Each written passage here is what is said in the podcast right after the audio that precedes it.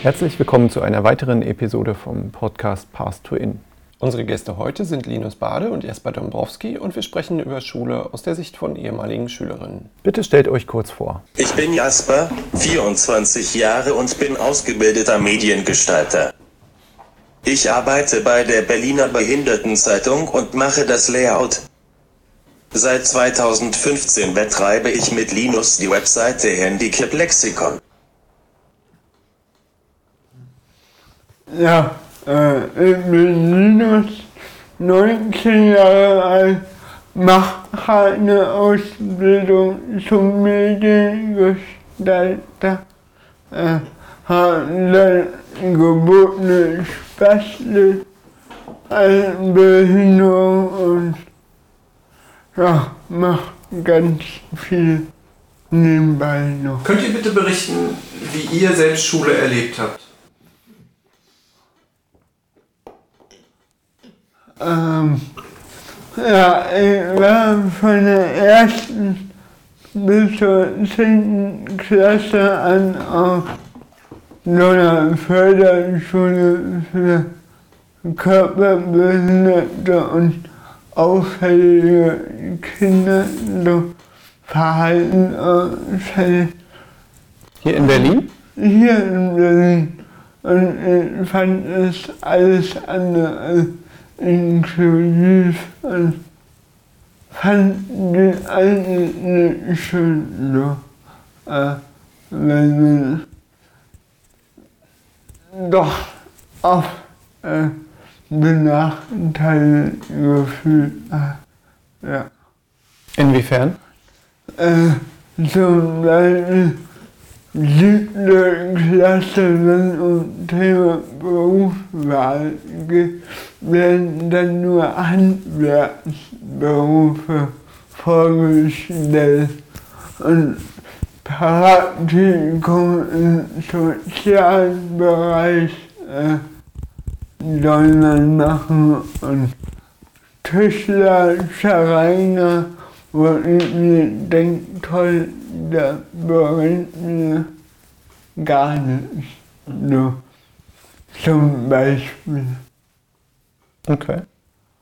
Ja, oder auch, äh, ich musste oft lange kämpfen, da ich Nachteilausgleiche für Arbeiten und Prüfungen bekomme. Was ja eigentlich erstaunlich ist, wenn du an einem Förderzentrum warst, dass dann die Lehrkräfte nicht sensibel genug waren zu sagen, oh, wir müssen tatsächlich alles ausschöpfen, was wir an Möglichkeiten für Nachteilsausgleich irgendwie zur Verfügung haben. Ja. Ja. Ich war zehn Jahre auf der Schilling-Schule in Berlin-Neukölln. Ich würde sagen, dass ich schon unterschätzt wurde. Auf der Schilling-Schule habe ich den mittleren Schulabschluss gemacht. Viele Lehrer haben gezweifelt, ob ich das schaffe. Auch bei der Berufsorientierung meinten viele Lehrer, ich besser in einer Werkstatt für Behinderte aufgehoben wäre, da ich auf dem ersten Arbeitsmarkt keine Chance habe. Ich war einer der ersten in meiner Klasse mit dem Wunsch, Mediengestalter zu werden. Auf gar keinen Fall wollte ich in eine Werkstatt.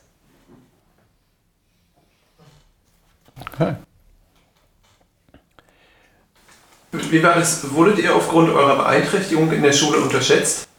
Ja. Also, teils ja, wobei es war eine sehr kleine Schule, waren 120 Schüler und irgendwann kannte man mich und dann äh, war es auch äh, so, da ist wie alle anderen äh, unterrichtet wurde äh, auch zu besseren Kursen genommen wurde. Also nach ein paar Jahren weiß man, was alles super. Ja. Okay. Wie war das bei dir? Ja, Wie war euer Kontakt zu den Mitschülern? eigentlich ganz cool. Also klar, Anfang immer Unsicherheit, aber da ich mit den meisten von Anfang an äh, in der Klasse war, war das irgendwann normal. Also, ja. Ich hatte auch sehr guten Kontakt und viel Spaß. Okay. Was für Probleme traten an der Schule auf? Zum Beispiel unsere Schule hatte schwere Türen, sodass ich nie allein irgendwo konnte. Der Fahrstuhl durfte nur mit Lehrkräften zusammen benutzt werden, sodass ich auch nicht zwischen den Etagen allein äh, hin und her wechseln konnte. Und all das vorhin beschriebene Nachteil auch gleich Thema. Probleme eigentlich so keine. Nur die Arbeitsblätter waren oft nicht digital. Ja. Das Problem mit der Digitalisierung von Schule haben wir auch an anderen Stellen. Ja, aber da ist es natürlich nochmal besonders wichtig. Das ist, äh Was hättet ihr euch von euren Lehrern gewünscht? Ja, ähm, dass man manchmal individuelle Lösungen schneller vereinbaren kann. Hat teils auch gut funktioniert, aber dann gab es einen Lehrerwechsel und die haben sich nicht untereinander abgesprochen, sodass ich dann wieder alles von vorne erklären musste. Und das hätte besser laufen können. Mehr Einfühlung in der Berufsorientierung. Ja. Was war toll an der Schule? Äh, äh, bei uns war sehr kleine Klassen. Wir waren mit 14 Schülern eine der größten Klassen. Und da hatten so eine familiäre Stimmung auch zu den Lehrern gemacht. Und da war es sehr angenehm. Dass die Klassen sehr klein waren.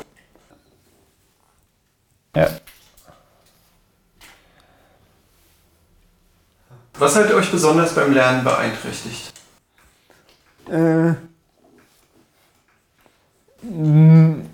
ja, bei mir auch die fehlende Digitalisierung, dass ich sehr wenig allein machen konnte.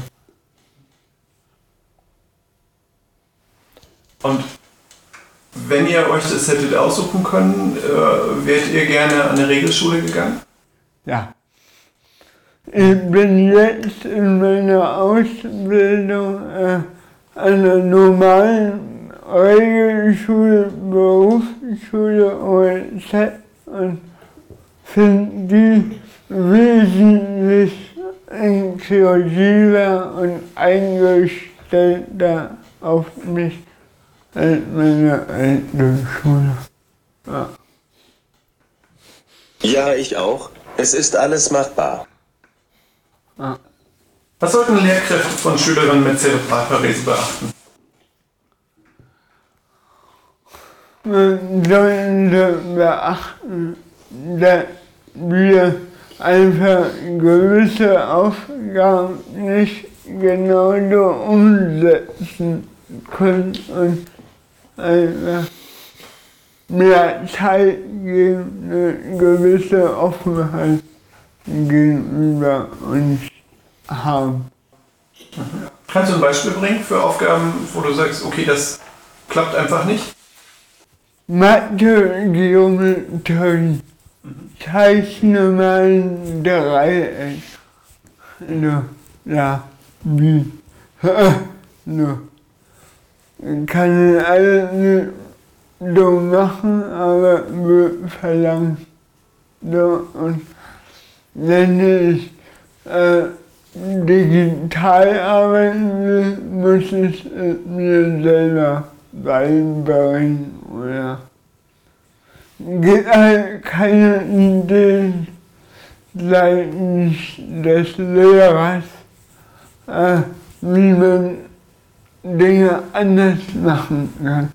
Nicht alle, manche haben auch gesagt, du kannst das so und so machen, aber viele äh, hatten keine andere Idee.